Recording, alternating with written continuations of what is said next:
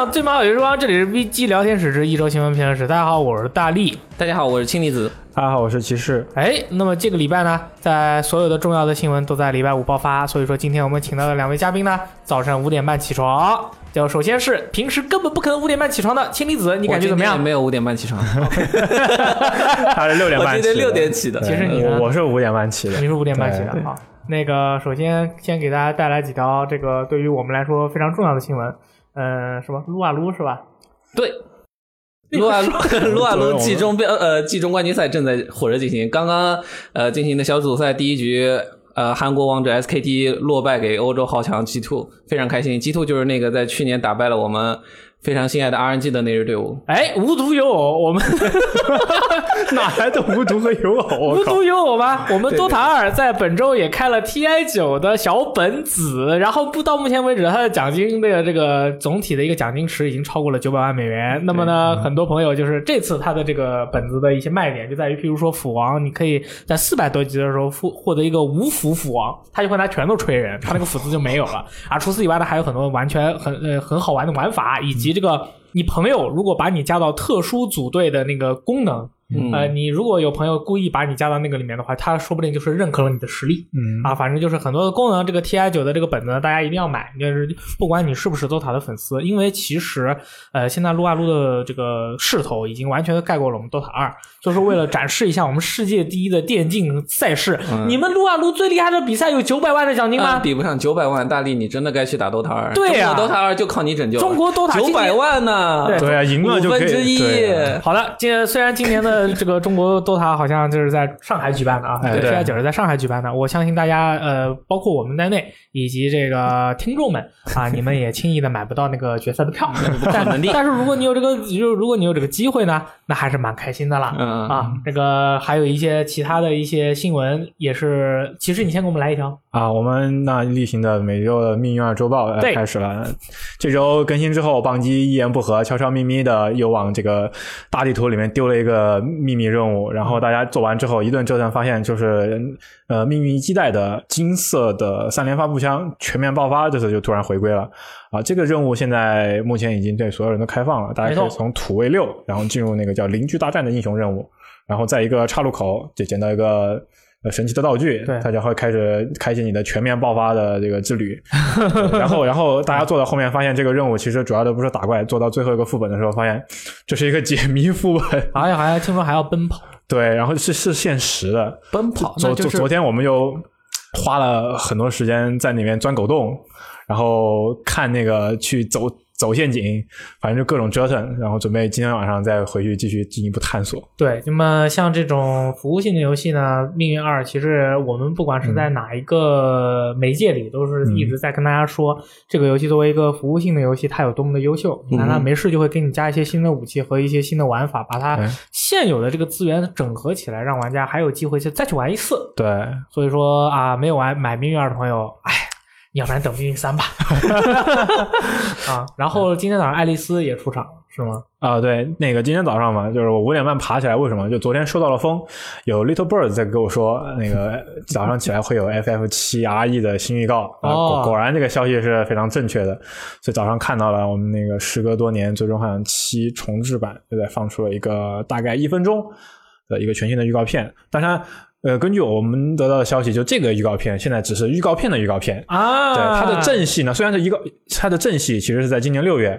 今年六月，大家之前也提到过，呃，应该有听说了，呃呃，最终幻想的音乐会对会在一三之前搞一个。然后呢，S E 今年还有一三的网络直播，对，还有他的自己一个发布会，对，去年也有，对，去年也有，对，网络直播，那可可想这两个活动应该是会有一些更多的一些详细详细信息。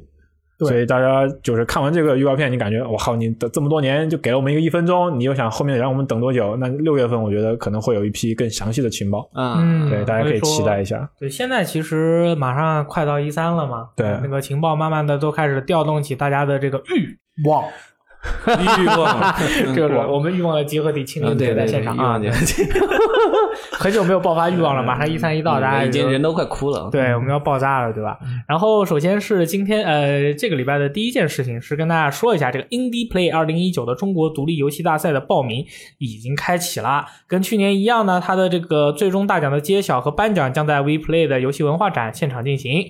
啊，大家也可以到这个 WePlay 的 Indie Play 区玩到今年的入围游戏。而这个二零一九的 Indie Play 的中国独立游戏大赛的奖项这次有一些改动，但是主要呢还是分为最佳美术、最佳叙事、最佳设计在内的九个奖项。嗯，活动从今天开始就已经报名了，就是从大家听到这个电台开始，但理论上是听到电台开始之前的一天，嗯，就可以报名了。然后呢，这个 CIGA 中国独立游戏联盟会在九月到十月之间公布各个奖项的入围作品，然后最后就展出。那么这个三访问三 W 点 IndiePlay 到 CN 啊，你就可以把你自己的作品上传上去，跟这个全中国所有的独立玩家这个 PK 一决胜负，一决胜负，对不对？对，然后到时候我们上演一场真实吃鸡。其实 Indie 就是这个独立游戏大。现这个这个大展的话，其实它这个大赛其实已经是过去了好多年了啊，对对，有段时间了，每年都有一些不错的游戏。非常精彩的游戏，而且是一年比一年，就是你会说，你会一直觉得中国的就是像这个独立游戏或者是正经的电子游戏的一个制作发展，其实就是一开始觉得很慢，但是突然有一开始就是个每年每年都开始像那个跳跃式的大跨步的前进，嗯，对，也是让人非常期待今年可以玩到什么样的一些参赛作品。嗯，这个是一般都是有一个爆发的阶段的，就是有一两款特别优秀的游戏会带动整个行业往前。同时啊，这个游戏时光的雷电老师，他虽然不在我们的这个电台节目，暂时啊，他去这个核聚变玩去了，所以说他准备去参加这个这个 Indie Play 的到时候这个比赛的这个评委。他说他要争，他说他他在直播中他说他要争取去参加，我觉得应该问题不大。到时候他可以先行玩到一些游戏，如果就觉得很有意思的话，到时候也可以跟大家分享，好吧？啊，呃，然后就是《怪物猎人世界》，对，这是今天早晨可能是比 FF 七更重头的游戏，但我这就不嗯说，我没没，我不要力战。呃，当然我比较就是我负责这个游戏比较多，可以聊一下这个游戏。这次《怪物猎人世界》Iceborne，我们一开始就特别想叫它《血缘诅咒》，对，对，血缘是冰雪的雪啊，那、但是最后我们还是非常老实的叫它了冰原。哦，叫冰原是吧？对对对对我以为叫什么冰火燎原。没有没有，冰火燎原感谢。那有和大家预期的一样，这次公布的就是雪地的一个地图。呃，这一次他们说，嗯，官方的介绍说他们在这张地图里面，首先这张地图是《怪物猎人世界》到现在为止最大的一张地图。哇哦！对，然后地上的它的地形，比如说雪地里面，你踩过去之后，有点像，嗯，你会一路留下自己的痕迹。哇哦！是这样的，它地形的细节会做的比较多，然后呃，热饮当然会有，还能泡温泉。这是系列之前一个很有意思的地方，就是你可以在地图里面找到一个地方，你在那儿泡，对和猴子一起泡温泉，然后你就获得了温暖的效果。因为这个游戏它是日本人做的嘛对，他就一定会在很冷的地方 泡温泉，一定要有，而且还有猴子跟你一起泡。对 如果这游戏是中国人做的那啊，他又会给你做吃火锅，哦，原来是这么做的，是吧？还是这么一个是这个意思吧？对对对对嗯。对，可以，你这你这种思路就特别酷啊有有可能烤肉就直接改成火锅了。对啊，就是这样 OK，然后这次新地图上面的新的怪物，比如说那个猛，呃，总共是四只新怪，这次现在公布了四只，公布了四只新对，怪物，目前。然后蒙牛龙。就是我们一开始以为它真的就跟麋鹿那样，就长得两个大脚跟那个跟头鹿一样，后来发现它真的就是龙，嗯，就后后肢两后两个后肢着地跑，前面是长得就是屁股和脚长得像霸王龙一样，对对对看着啊，这是龙，这是龙，对不起，对不起。对对对如果你是龙也好，这是一个龙雕。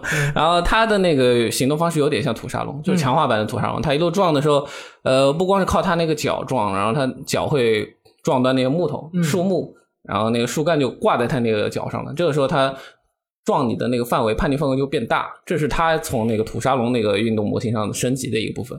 然后第二条新的怪物叫冰鱼龙，哎，这个冰鱼龙太胖了，这这就是你那个什么，我最讨厌的泥龙和熔岩鱼。其实其实冰鱼龙现在看下来就有点像亚种的意思。呃，我看它的预告片里面动作，它还是有一点新的动作。那当然肯肯定是有，跟玉龙有点不一样，对对吧？都有点新动作，这是肯定的。但实际上我更期待的它是像四代那种绞杀那个，虎鲨那个啊那个转转转哎对，转把你那个有点像在中间膨就膨胀变成一个大气球的那啊个，那个那个那个蛮有意思的。但但这一次啊也行目。目前还没有，说不定会有。然后另外一只新的怪物，新的怪物是新的古龙，叫冰咒龙啊，这个很帅，因为官方的他现在还没有给你实际的演示冰咒龙是怎么一种生态，它是怎么攻击的，但是官方说它不光是用冰的。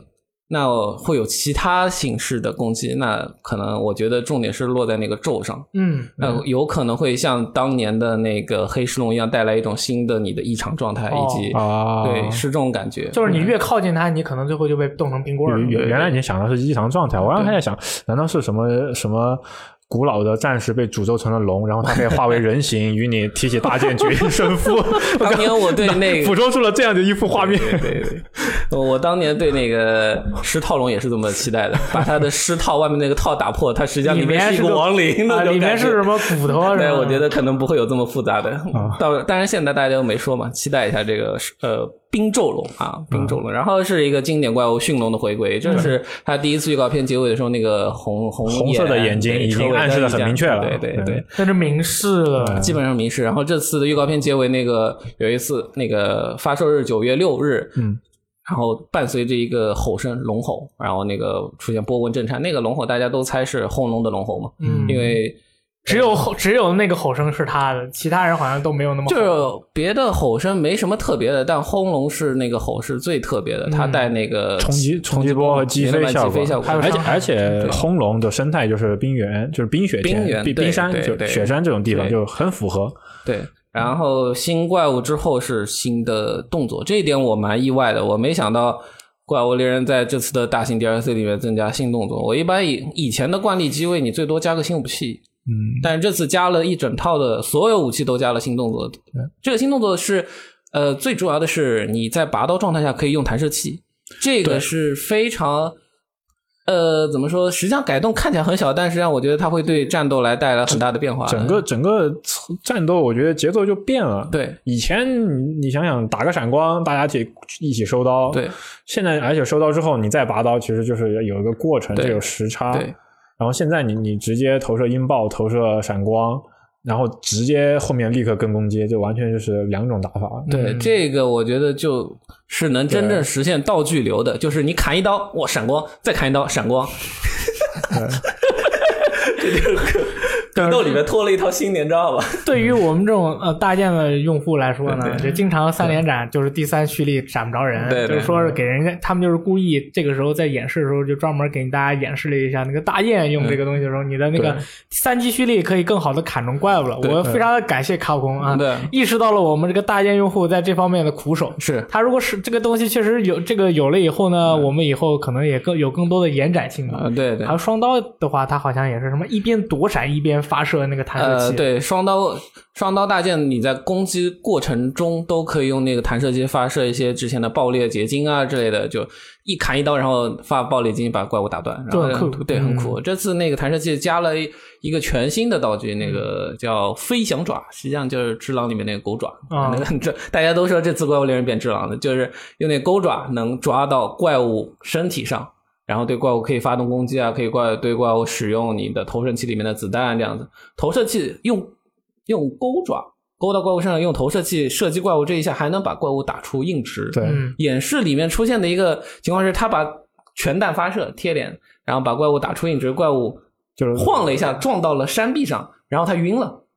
这一套就是很意外，让我就啊，狩猎这一套战斗原来是可以这么打的。对，嗯而且就是它它相当于丰富了角色的这个攻击动作，是就这些这些动作是可以，包括你刚刚说的那个呃出刀状态下出那个做弹射器，然后是飞翔爪，对再用飞翔爪去触发怪物，比如说让它踩到陷阱，或者是撞到墙壁，或者撞到别的什么地形要素上，就这套就可以融到整个动作里面，会让整个战斗节奏就完全不一样了。对有一个大家很有疑问的地方，就是有了飞翔爪，操虫棍有什么用？哎，这个问题问的非常漂亮。对 对，操虫棍怎么办？但是我觉得飞翔爪可能是有一个 CD 的，嗯，但操虫棍你可以无限的飞。对，而且操虫棍的话，我估计它配合那个弹射器，就是你在使用中，你可以用弹射器的时候，呃，说不定你可以飞得更高，啊，对？吧？你你往地上发射那个音爆弹，嘣然后你再嘣儿往前飞。我以为 这样结合了这个就是战斗呃攻击动作中可以用弹射器操冲过会变成轰炸机。对哦，有飞的时候一路轰炸机还行，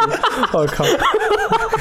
OK，那个呃，有朋友问啊，有朋友问这个说啊，这个骑士啊，就是星离子啊，这个这回他这个发布会公布了四个怪，但是他这个 DLC 就是扩展包，他这个还不叫这个这个大型超大型扩展他包，说超大型的扩展包卖好像卖了三百多港币，对这卖这么贵，我就如果只有四个怪，我会很痛苦的。嗯，嗯，所以这肯定就是怎么说呢？你有见过哪个预告片一上来就把所有内容都预告出去的吗？对吧？后续内容因为官方已经确定了，在一三期间还会有新情对，报。而且他强调了那几个刚说到的什么蒙蒙牛龙对，啊，这个冰鱼龙冰鱼龙是不是对叫起来很拗口？读读这几个字对对我来说还有冰咒冰咒龙，冰咒龙，对啊非常痛苦。就就包括除了那个冰咒龙之外，前面几个他都有说到是一些早期，对啊，对他就有提到说一些美牛龙是早期期出现的怪物，所以就是肯定不会是只有这点内容。它既然叫超大型扩展包，而且又拥有一张就是整个游戏最大的地图，它不可能只有这些怪物。是我觉得对对这个内容量吧，卡普空在那个呃视频里面直接说了，就是这个在 DLC 扩展包是游戏开发结束，就是正式版发售之后，嗯他们就。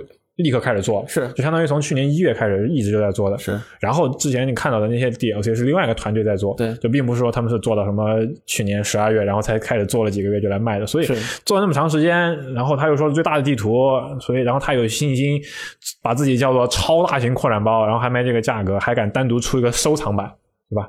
我觉得大家对内容量这方面来说，应该是不用太担心，而且我觉得就是他这次新加的这些动作啊，嗯，就单就这方面来说，它已经可以说玩法上可以可能会带来与之前完全不一样的体验。你是哪怕是用这些去体验以前以前的一些怪物和一些内容，就可能嗯就是打起来是完全不一样的。完全可以想象这次的钩爪和弹射器会带来哎，完我全新的打法。我们在本来的怪物猎人世界里面，我们已经把怪物打成了儿子，然后嗯我们加了新的动作以后，我们要把它打成孙子了呀。嗯，呃对吧？你因为很可以去 试一下力战王嘛很。多人嗯说的漂亮。然后同时，力力战力量王 n e l u d i Gauntlet 马上就要再加入游戏中了啊！是的啊如果还想玩的朋友，听了我们说的朋友就可以去体验一下了。就是明天五月十一号上线了。哇、wow, amazing 这对！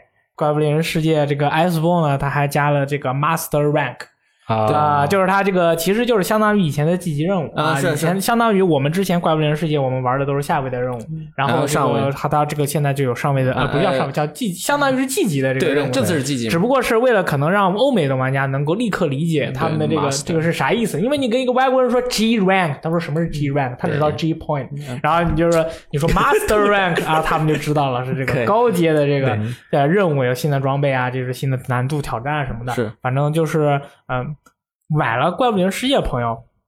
一定要买怪物猎人血缘诅咒。如果你不买的话，这个是态度有问题。啊态度有问题，我们可以允许你手袋里没有钱，但是我们不能允许你态度有问题。嗯可以可以啊反正我我们都会买的对。然后这个怪物猎人世界大概就是这样了。下一条的话就是一个并不是很让所有人开心的一个事情、嗯，啊，这还就是行是吧？就是这个圣歌市场表现虽然不及 E A 的预期，但它依然创造了 E A 数字游戏销售的记录。这个是 E A 的二零一九年财年第四季度财务电话会议中表示，百分之四十九的 E A 游戏销量来自于数字渠道，其中占比最大的就是圣歌。尽管 E A 并没有公布圣歌数字版的实际下载量，但是根据 E A 的说法，圣歌的数字版的销售业绩已经比其他游戏都要好。得益于圣歌数字版的表现，E A 在本财年的数字版游戏预购利润也占到了其利润的百分之七十五。这说明什么呀？这说明 E A 现在在杀鸡取卵，是吧？呃其其实有有我有玩家在这个新闻下面调侃说，因为实际版都退货了，数字版退不了。哦，一开始能退，后来就退不了了。对对，其其实我觉得这方面有，因为是它那个 E A 它有一个 XSS，还有那个在 P C 上还有那个 Prime 那个会员，嗯他们购买这些东西都有一些福利，是的，所以它的数字会占比会高一些。没错。然后呢，E A 的首席财务官表示，他们会继续向圣歌进行投资，开发人员已经将会致力于丰富游戏的质量、内容、系统、游戏机制。然后，圣歌是一款很棒的原创 IP，我们也将在这个作品上加倍投入。然后，圣歌原本的三位这个就是大佬，就是什么设计啊、什么这些嗯监督啊，都已经换人了，就是他们都去开发那个龙腾世纪去了。是这样的，就之前 Kotaku 报那篇文章的时候，其实就提到了，就说其实那那几个大佬本身也是从当时龙腾寺那边抽调过来的，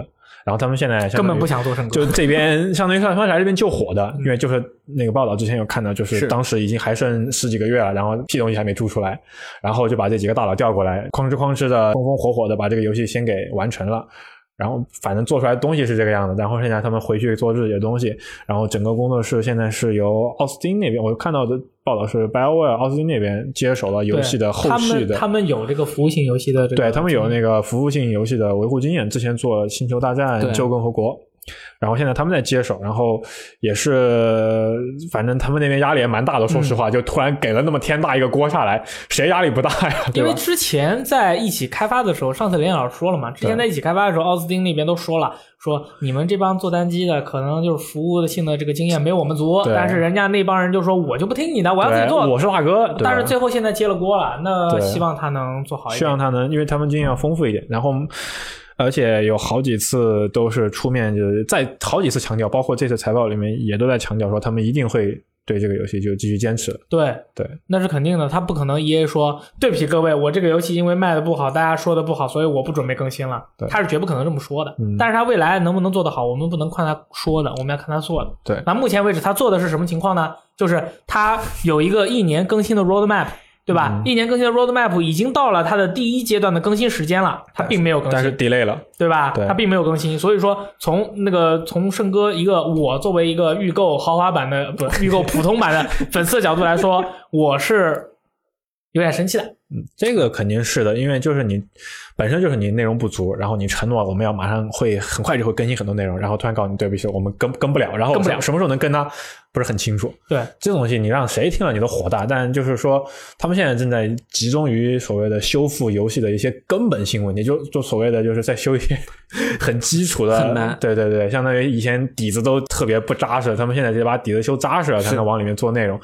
怎么说呢？就是走一步是一步吧。既然你的承诺摆在那个地方，那就是能看你能兑现到什么样的程度。我觉得，嗯，然后再去最后再去。做一个这种逆转，现在在游戏界叫无人深 空式逆转。对，但是期期待一波无人深空式逆转，但这种东西就很难很难。嗯，然后对于这个东西的话，就是 E A 的 CEO Andrew Wilson 他是没有直接回答，就是别人说你有没有对圣歌失去信心，你们未来想要怎么做，他没有直接回答，但是他表达了一个自己的看法，就是对于服务性的游戏而言，传统的发布模式已经行不通了。这个他具体是这么说：说在他看来，E A 现在应该向亚洲发行商学习。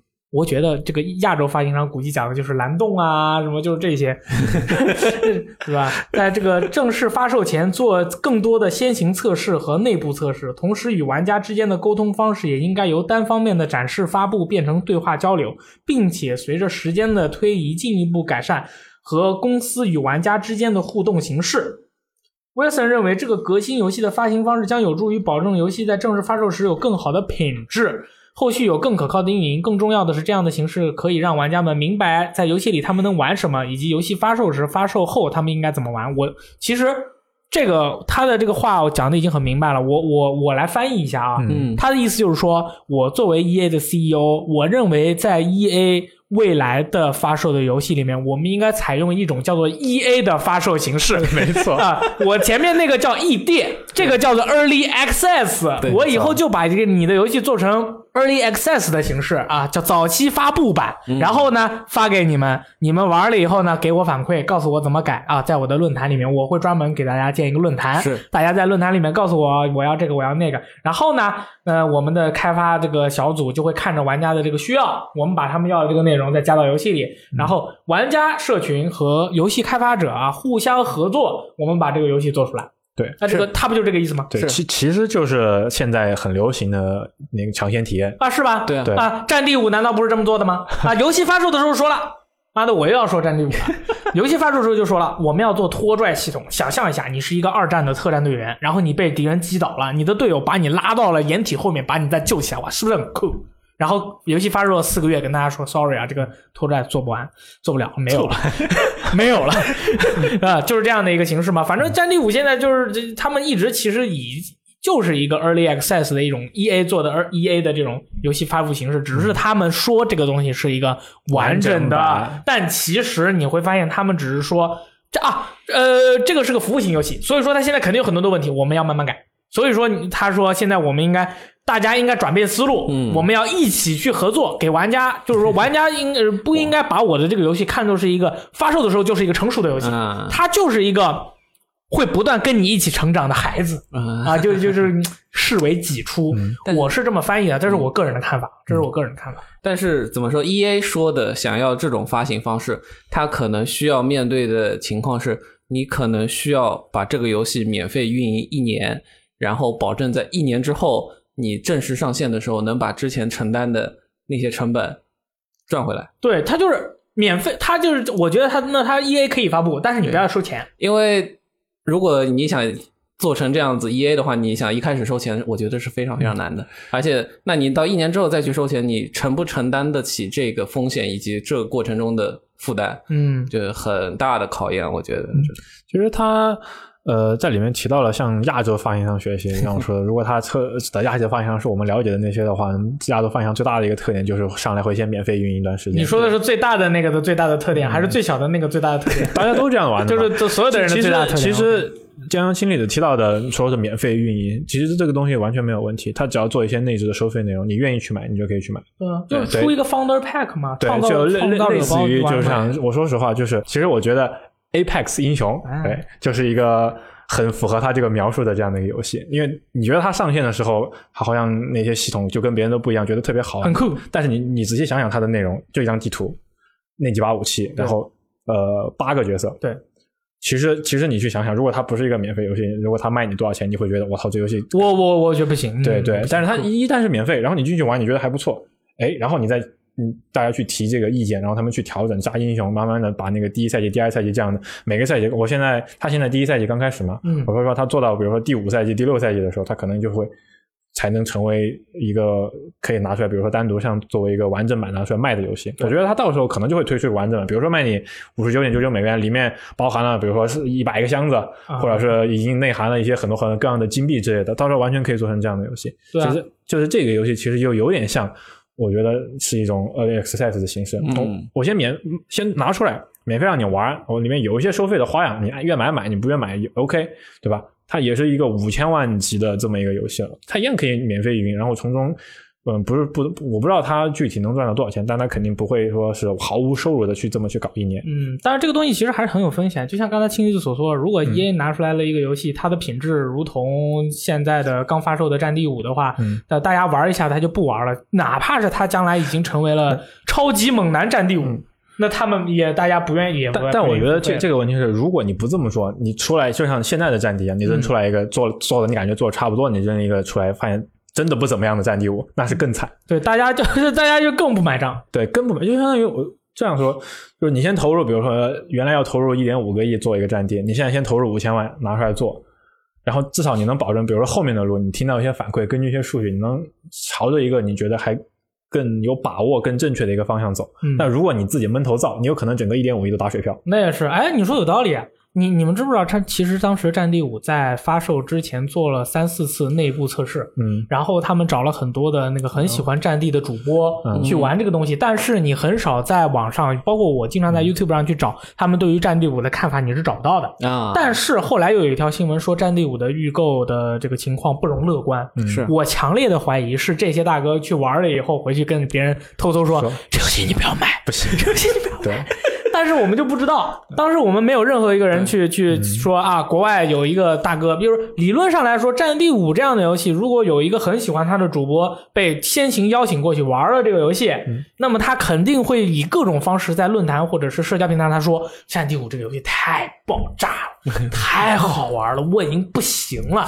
但是你看，咱们作为这个游戏媒体，我们天天在看所有的社交平台上面关于游戏的评价，尤其是发售之前，很多人如果走漏了消息说对于它的评价，这是很重要的。对。就比如说当年有一个大哥走了，就说自己已经在游戏发售之前玩过《最终幻想十五》了，这个游戏怎么怎么样，就是你我们肯定会把它当很重要的事情去跟大家说。是。但是你看《战地五》在发售之前，没有人说这个游戏，哇，我我已经试营玩过，太棒了，没有。对。对，对，这就，唉，然后呢，因为 E A 发现自己的数字的这些内容实在是很精彩，然后呢，以前 E A 跟这个索尼就说，我们现在的这个数字服务内容已经非常多了啊，我们现在有个 EA Access 的服务要登录你们 PlayStation，你们要不要？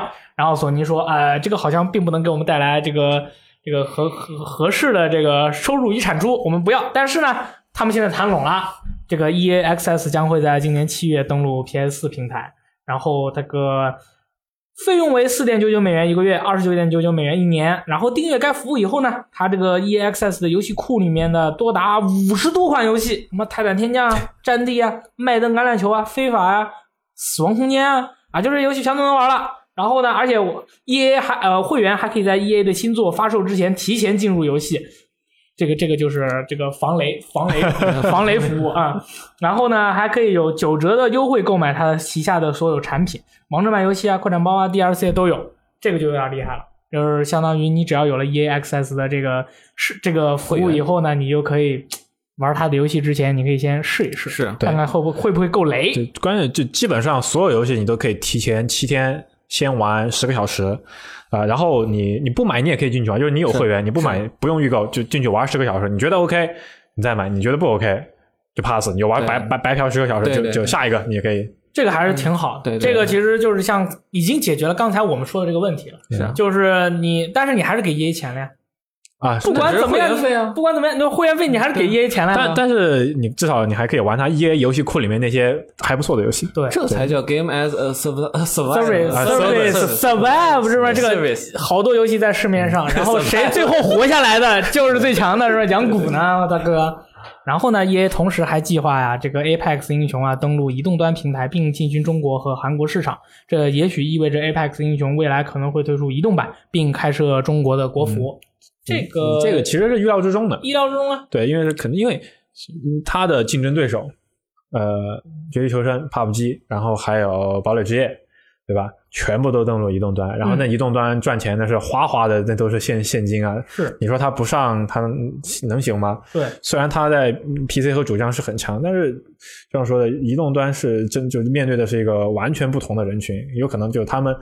呃，就是我认识的很多主机和 PC 玩家，对于游戏内的一些开箱或者皮肤这样的这种是有一定抵抵抗的。但是移动玩家就是另外一种人群，他们可能就是完全接受在这种对对这种支付方式或者这些这这一些内置消费，他们是可以接受的。那他们可能的付费率就完全有可能比这边高很多。所以尽快的进入移动端，肯定是一个尽快把这个游戏盈利。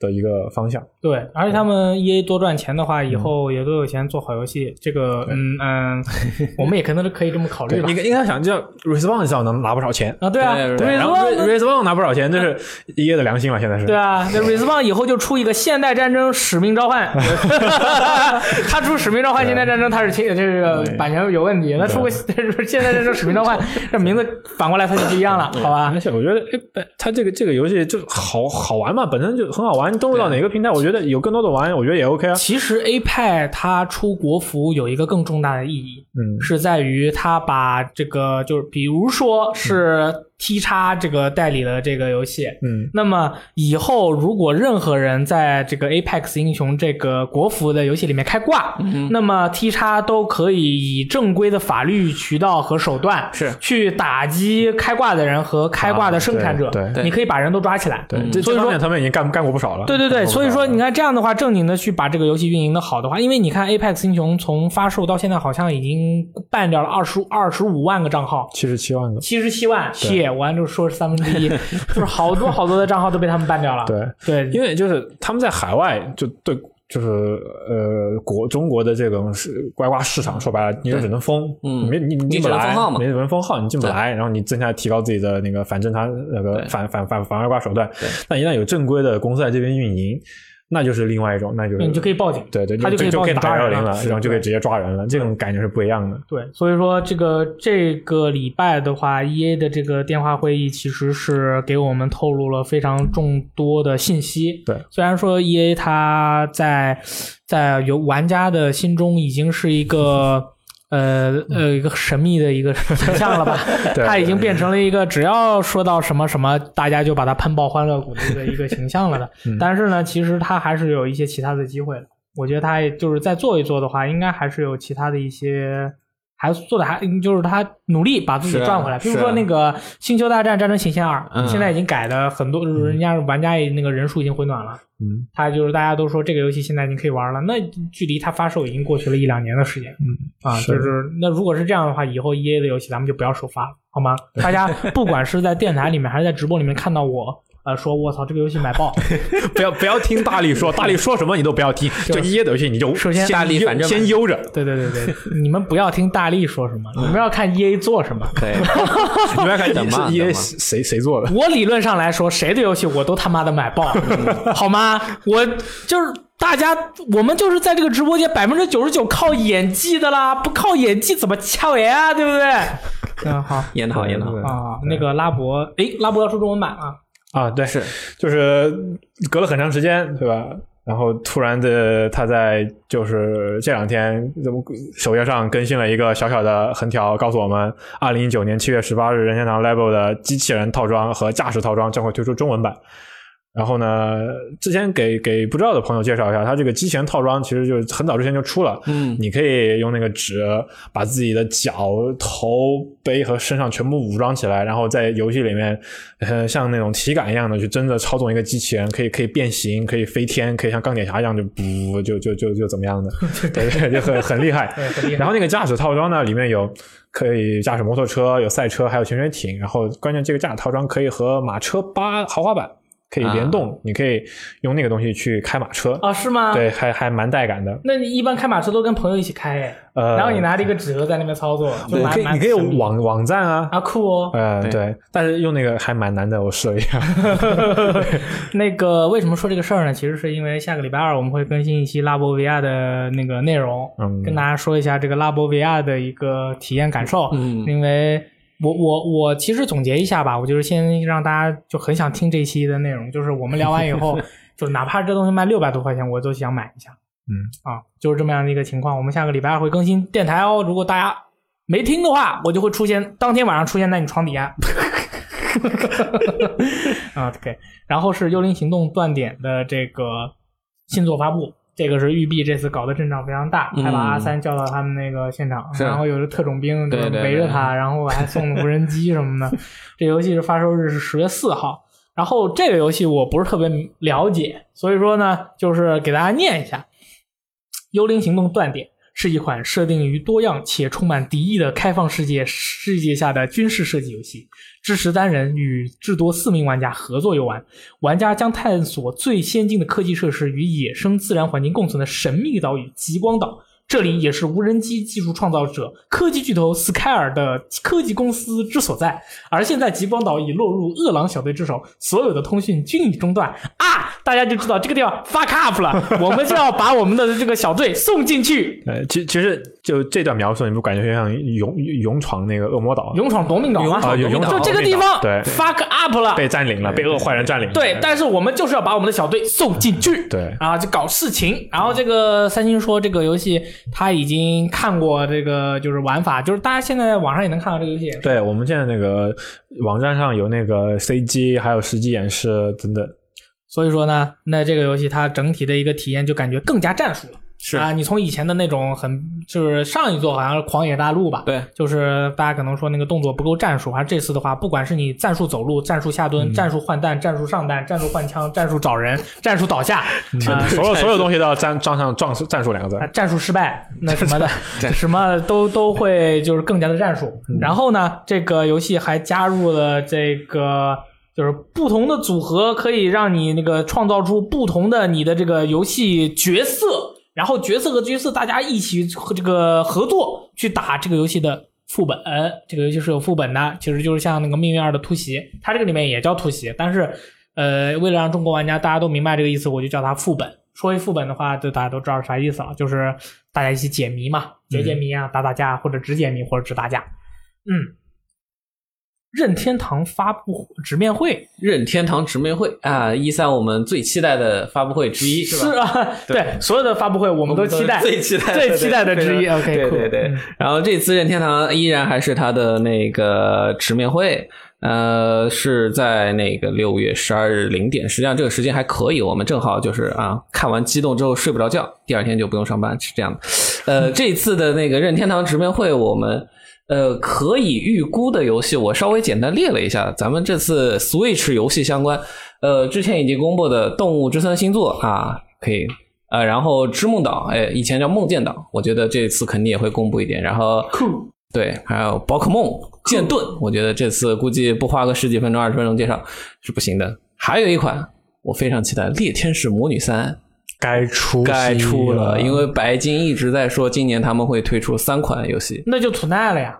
对啊，那就吐奈了呀。说说给大家播个片，然后啊，be on it，然后刮胡，tonight，available tonight，available right now right here，然后 今天公布，今天发那神谷一说呀，surprise，就这种 surprise from Japan，from from America，就完了嘛。对，啊，所以这样估摸算了一下，呃，我觉得今年任天堂的直面会还是很。我很期待的一个事情，当然有一个比较遗憾的，可能那个《银河战士》《银河战士》不太好，《银河战士》是重做了，推倒重做了，肯定是没戏了。但是刚才列的那几个，我觉得就够了。梦见岛，我操，传说中的。现在很多人是很期待动森，动森，动森的呼声现在非常非常的高。动森为什么那么期待啊？很多人喜欢玩动森的，非常非常非常非常好玩的。交朋友，friends，动森是一种生活，就是它会带给你一种生活，对，就每天早晨起来就开始开始动森，然后扫门前扫门前的东西，然后给个去村子里面互四处找朋友，跟他们交换东西，然后所有的人都这样，动森真的呃。男生特别是女生的沉迷，里面几几百个上千个小时哦，是吗？那到时候我拿个拿一个买一个给刘亦菲玩一下。我跟你说，很神，不一定啊。然后在一三期间，这个任天堂举办多项的活动，比如说《Splatoon 二》的世界锦标赛，六月九日两点；任天堂全民任天堂明星大乱斗特别版的世界锦标赛三 v 三，六月九日的五点。当年我在那个。门口排队的时候，就是排的是任天堂的明星大乱斗，他们那个比赛。当时还是 VU，呃，当当时是 VU 的那个比赛。我靠，外面的所有的人就是拿手机在那看直播，然后呢排排不进去就在那看直播嘛。然后过一会儿马里奥赢了，什么所有人就是。一起喊马里奥，然后就是我可疯狂了哇！那超级疯狂，对那个去现场的那绝对是大乱斗，真的太疯狂了。从那个时候我就创造了一句话，嗯，叫 Nintendo fans are crazy，就他们那种疯狂是跟其他的游戏玩家的那种疯狂是完全不一样的。你比如说我去排索尼的那个队伍，大家都很淡定；Xbox 的队伍是所有人都在跳舞，啊，对，就要跟那，嗯，就这种。然后任天堂的就是。就这种，就是完全就是风格三三家风格完全不一样，这叫品牌忠诚度。那刚好谈到 Switch，也刚好借这个机会说一下，我们的那个任天堂社长最近也谈到了关于我们很火热的 Switch 入华的这个问题。是，就是上次我们看到的时候是。有一个政府部门有个公告，然后就说引进了。这次呢，就财对对财报上，他们详细去问了一下这个社长，然后社长就说了一下，回答了一些简单的问题。嗯，而社长表示，他们知道中国市场是有巨大的潜力，但是他不觉得就是任天堂进来之后就能在中国的迅速扩张。哎，那他很明白嘛？对对，因为任天堂在香港，呃呃，在日本，在。呃，欧洲在美国这些，它是运营了三十多年，它才有现在今天这个地位。而且像呃中国这个市场，它你不可能期待说你一天进来两年就能达到他们那个规模，所以它现在是一个慢慢一步一步拓展的这么一个过程。然后也因为这个原因，它现在没有把。就是入华的这个因素考放到他的财报考量之中，说我们明年的这个财报的这个同一天的这个时候，我们要有一个爆发式的增长，没有，呃，这个没列入。对，而且他也觉，就像前面说的，他觉得就是就算列入进来，也不会有特别，就是说需要修改财报那种预期收益啊、预期的那种地方。嗯，对，很现实。对，对他看的很现实，因为他他也清楚的里面回答了一个问题，就是他看到的中国的游戏市场的现状，就是 PC 和移动游戏。对，主机游戏现在在这里是非常非常小众的，所以他也知道进来这个地方是有机遇、有潜力，但是也是一个非常大的挑战，需要你培养。其实，对，他是准备好打持久战的，对，这一点是肯定要的。对。然后他现在的提到了，他现在在全球的这个战略是让嗯更多的玩家能够认识任天堂其他的 IP，嗯，接触到这些 IP。就以前你只有玩主机游戏的知道，现在他出了移动游戏，玩移动游戏的知道。然后他出了主题公园，那可能去去那些逛公园的一公园，哎，也看到之后，就是认认知的角度和认知的渠道这些都变多。是，然后呢，呃，创，然后再用他自己。的主机去把这些新的这些粉丝给吸引到他的主机的这些游戏提他提供的独特的这些游戏体验上来。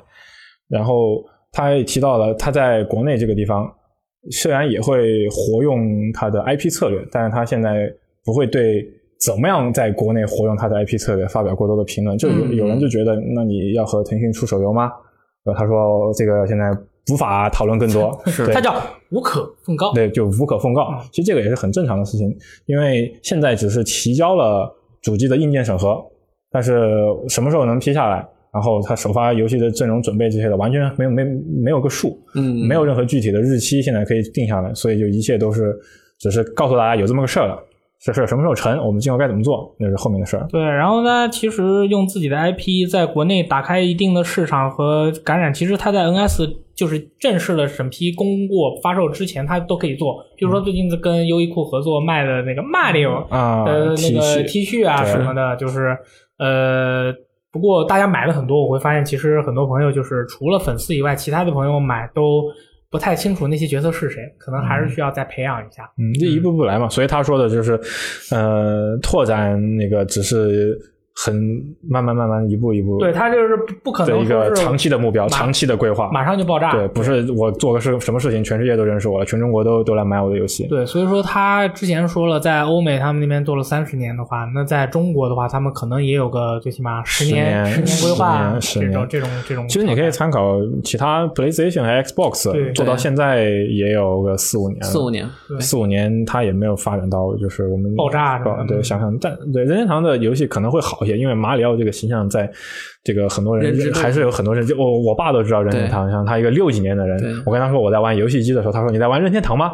我当时就诶，然后我还以为嗯，我们当时玩过马里奥，我说哦厉害了哦，所以你你对，我们家的话是我姨会问我这个游戏机是什么，我说他说是那个任天堂吗？我说。这个是呃，理论上来说是超级无敌闪电霹雳任天堂，因为第一代不叫任天堂嘛？第二代叫超级任天堂嘛。然后所以说到了现在这一台的话叫超级无敌闪电霹雳任天堂。他说哇，我 game cool。呃，哦，有一件事，这个可能我不是很了解，所以说今天我们请了杏子道场一个就是欲望的合体，欲望的合体。因为最近我们在 B 站上面上传了一个就是撸啊撸的 Riot。拳头公司，拳头公司，他们最近也有一个 riot，一个暴动的一个活动。riot have a riot，对吧？所以说，你能给我们讲一下这个这个到底是怎么回事吗？因为其实我们作为 DOTA 二玩家的话，看到撸啊撸发生了这样的问题，我们是比较这个关注的。对对对对对，因为你们，哎，这个这么，你们那么多人就是不做游戏的话，其实我们 DOTA 二也可以吸收一下你们，没有问题。我觉得，我我我总记得好像 DOTA 二跑到拳头那边有不少人，是吗？是是是。呃，拳头最近呃，应该是五呃，我看一下，是就这两天，他们公司门口有超过一百五十人集体罢工，那是他们公司员工啊，对，就是他们公司员工宣呃宣布罢工。这个事情实际上呃，导火线已经是很久以前了，出现性骚扰那个报道是二零一八年，腾讯内部有员工说，呃，女性员工说，拳头公司。呃，内部是有性别歧视的。嗯，首先，呃，他们的感受是这样子，就首先，拳头公司呃男女比例是八二开，女生是八，男生是二，男生是八，男生八，女生是二。我觉得实际上还可以，像我们游戏，游戏他们全都是男的，对，游戏他们全是男的，对对。首先，他们从公司的构成来说，男男性多。然后他们作为女性，发现自己我有一个方案，我有个建建议往上提，嗯，很难通过。相比他们觉得，相比于男性来说，他们的这种建议是很难通过的。那就是说，同样一个方案，他递上去不行，他把这个给他的一个男性朋友让他递就成了。那应该他不会，那我可以这么理解吗？不会把自己的建议让男性递。OK OK OK，我就问一下，对吧？这个公司没有这么硬性的。就是呃，当然这些都是呃那几位当时。表达的，打呃女性员工表达的，他们还觉得呃公司里面有一种氛围，就是男性员工觉得啊女性是不懂游戏的，你们做的这种方案不行，就男性男生才会真正成为核心玩家，才会真正懂游戏，是是有这种感觉。呃，然后他们呃女性员工还觉得公司里面的男性员工他们有点在语言上构成了对他们的性骚扰。哦，性骚扰吗？对对，不是歧视，是性骚扰。这是刚才是歧视，这是性骚扰两回事情。哇，对他们觉得可能这些男性他们的谈吐上，他们不不是不恰当，故意挑逗你，就说话说的一些话是冒犯到他们了。说着说着给你开点荤段子，有些时候你觉得好像无所谓，你跟其他朋友都这么说，但并不是每个人都都觉得 OK 的。对，当然这个实际上我觉得还是可能有主观成分在，但总之就是他们有各种各样的意见。还有刚才呃，除了那个建议往上提提不过，他们女性的升迁的通道也不如男性，他们的感觉是这样。所以当时不容易当大佬啊，对对，所以当时有部分员工起诉。拳头当时是有这么一个事情，拳头当时对此表发表声明说啊，我们这个事情我们要去主动的解决它，然后公司内部的如果大家有意见，公开透明，我们来讨论。二零一八年的事情，当时我靠，但是到了二零一九年四月的时候，又有新的一些员工站出来说，当时提出来的问题公司并没有解决，然后当时是有呃拳头的员工说我们要就刚才提到那些问题，性别歧视、性骚扰这些事情。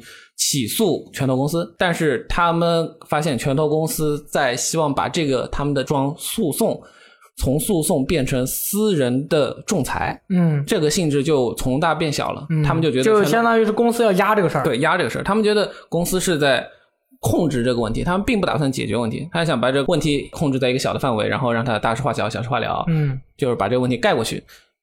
这些员工就觉得非常不爽，这是这个事情实际上是已经是四月二十五号的事情了。然后当时他们就宣布说，如我们要计划在五月六号，我们要组织罢工。当时传出这个声音的时候，大家实际上那那些员工都觉得啊，我要罢工，但是我去参加这个罢工会不会显得实际上我是被孤立的？我会我是一个小众，我孤立无援。但是到五月六号的时候，有超过一百五十名的员工，好像男女都有，对，而且男生很多。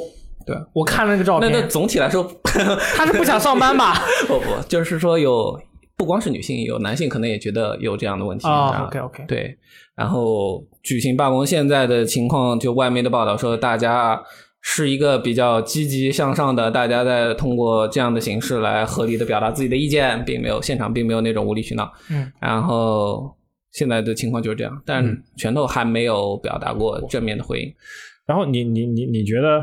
就是呃，这个游戏玩起来有有变化吗？我觉得这种事情绝对不会影响到游戏，不会影响到游戏，因为因为很多玩家说啊，现在的女性角色越做越丑了，就是因为为了什么啊？类似这样的，你你你你觉得有吗？没有啊，当然没有啊，当然没有。就你想，最近 IG 设计的那套冠军皮肤实际上设计的很好，这个就是说，我们呃，首先得正视这个问题是必须要解决的，这个问题是。严重的，而且员工提出的，一百五十人都已经对员工提出的意见，如果官方要解决，他们采取的态度也不应该是这样的压制问题，而是应该公开的解决。然后，但是反过来就是，其实你刚才提到问题，对于拳头这么大的一家公司来说。呃，实际上一百五十人实际上是一个小规模，他们对于自己游戏正常运营，这个我觉得不会有人去动摇。对，这个是应该不至于的。呃，这个我觉得的话，就是主要是这个性别的这个问题，还有这个工工作上面的这个问题。其实，在国外的话，这些方面的问题，包括包括种族的这个问题，嗯，是非常非常敏感的。这种东西是非常非常敏感的。任何人在任何场景的说一些其他人不不。不太合适，稍微稍微不好不合适的话，都是会被记录的。对，所以说其实这这个情况可能确实是对于拳头公司来说是一个挑战，他们得赶紧把这个问题解决。特别是美国现在的环境比较敏感，对对对，这个问题一定要采取正确的态度去解决，积极的把这个问题解决吧。我们其他的就不说了，因为很危险，我也不懂。我作为一个 我作为一个中国直男，我我也很好奇他们这些员工说了什么话，就是让这个，而且我觉得。如果一个女生过来了，你说哇，你今天好漂亮，这个算算吗？算吗？不知道。也如果她不喜欢我的话，我 说的话可能就人家是是骚扰。这个对，这个还是蛮蛮微妙的。你要考虑自己跟她的关系以及，你表达的方式。如果我跟她关系不好，但甚至或者说你说话的语气，对我说哇，你好漂亮，那可能我就完然后说吹个口哨。对对对对，也是哈。这个另一个公司的这个员工也陷入了这个 大危机。这个是真人快打的这个公司，因为这个游戏过于暴力，那么这个做这个剪片子的这个员工呢，患上了 PTSD。啊，这个是这个负责游戏中暴力动画的这个开发者们啊，直接被这个医生啊诊断上了这个创伤后压力综合症。他们是有一些什么感觉呢？他们就是把这个真人快打十一做完以后，他们就发现自己啊。这个经常做这个生动暴力的梦啊，看到自家的狗的时候呢，都不可控的满脑子想的都是狗体内的内脏，就是他整个人就感觉好像呃，已经有点疯狂的那种感觉了。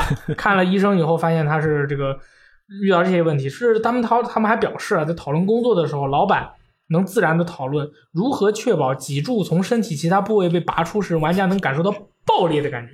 开发者认为，这是因为他们高高在上的职位不必像基层开发者那样每日沉浸在暴力内容的细节中，因为这些大哥是要做这些动画的，他会把这个动画具体的在他的三 D 建模里头做出来。这个这个怎么样能爆啊？他就要做好多种这个脊柱抽出来以后爆的那个感觉。然后你如果玩玩过真人快打十一的话，我这次真的觉得，就是我看了真人快打十一的全全处决的动画以后，嗯，真的太血腥了，是，就是已经到了那种，哎呀，这个游戏其实真的挺不错的，各个方面都挺不错，但是这个处决如果能不这么暴力的话，因为它是一种非常戏谑的那种那种感觉，就是有些时候去去处理这个问题，其实，然后就但是画面又那么真实。真的太吓人了，画面越做越好，然后处决效果也越做越真，真的太吓人了那个。所以说，这个一位开发者就说啊，对于那些需要远离暴力内容或觉得自己的工作开始对自己产生负面影响的人来说，公司从头到尾都没有正式留存标准的程序和指导，开发者只记得在招聘过程中得到一个口头提醒，说这是真人快打，所以可能有点爆。就是你再去找工作的时候，别人说这个是真人快打哦，他说你来不来？是有一点点暴力哦。他说好好，我来我来。然后就说好，你今天就负责那个心脏、脚底和脑袋爆裂的每个给我做一百种动画。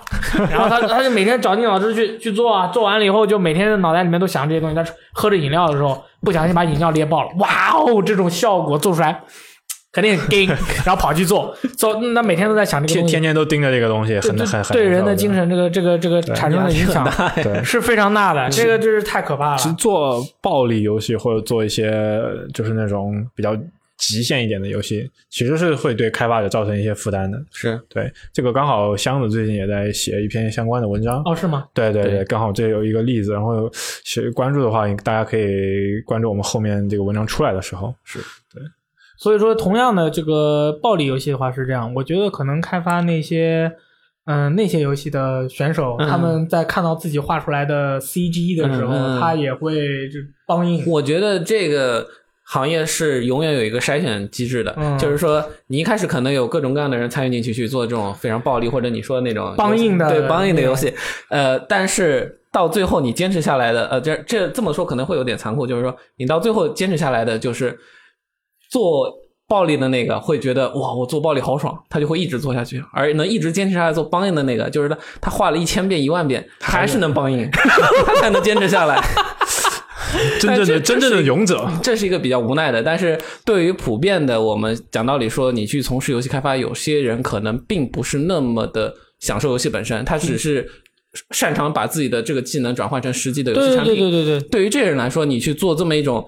呃，特征特性比较鲜明的游戏，你讲道理压力还蛮大的，这压力是蛮大的，因为就是我们就光看，我们都觉得哇，这个。哎呦，还有人跟我说，大力啊，这个真人快打就是我们叫真人快打是吧？对，真人快打十一该播了。我说大哥了，你这个播不了，我这个播出来我就我就我今天播，明天那个外面的手铐咔咔响，好吧？这是传播暴力，这是这是太吓人了。他有一个那个场景，就是哪一个大哥的那个处决动作是把人家，哎呦，我都不想形容，我就不形容了。那个那个就是我都像我。这个，因为我也经常玩这个暴力游戏嘛，我我看的这些花样还挺多的。但是我觉得他的花样，就哪个如果我的脑袋里能想出一百个花样，嗯，他就能在这一百个花样之外再想出第一百零一个花样，是，就真的是想不到，你知道吧？就是，哎，这个这个东西真的太可怕了。所以说，大家如果玩真人快打。或者玩帮硬游戏的时候，一定要注意，就是周围没有其他人啊，你不要就是对这些不合适的人群去让他们看到这些东西，是产生不好的影响，这个是不好的。对对对对，呃，同时也希望大家能够这个健康的生活，快乐每一天。马上也到周末了，嗯啊，大家可以休息休息啊，玩玩游戏啊，多吃点水果呀。我就最近水果吃少了，舌尖长了个溃疡，疼死我了。舌尖上的溃疡，舌尖上的溃疡，好吧。那么今天的这个电台节目也就是如此了。嗯，骑士听离子跟大家说再见，我们下期再见吧。下期再见。好，下次再见，下期再见，拜拜。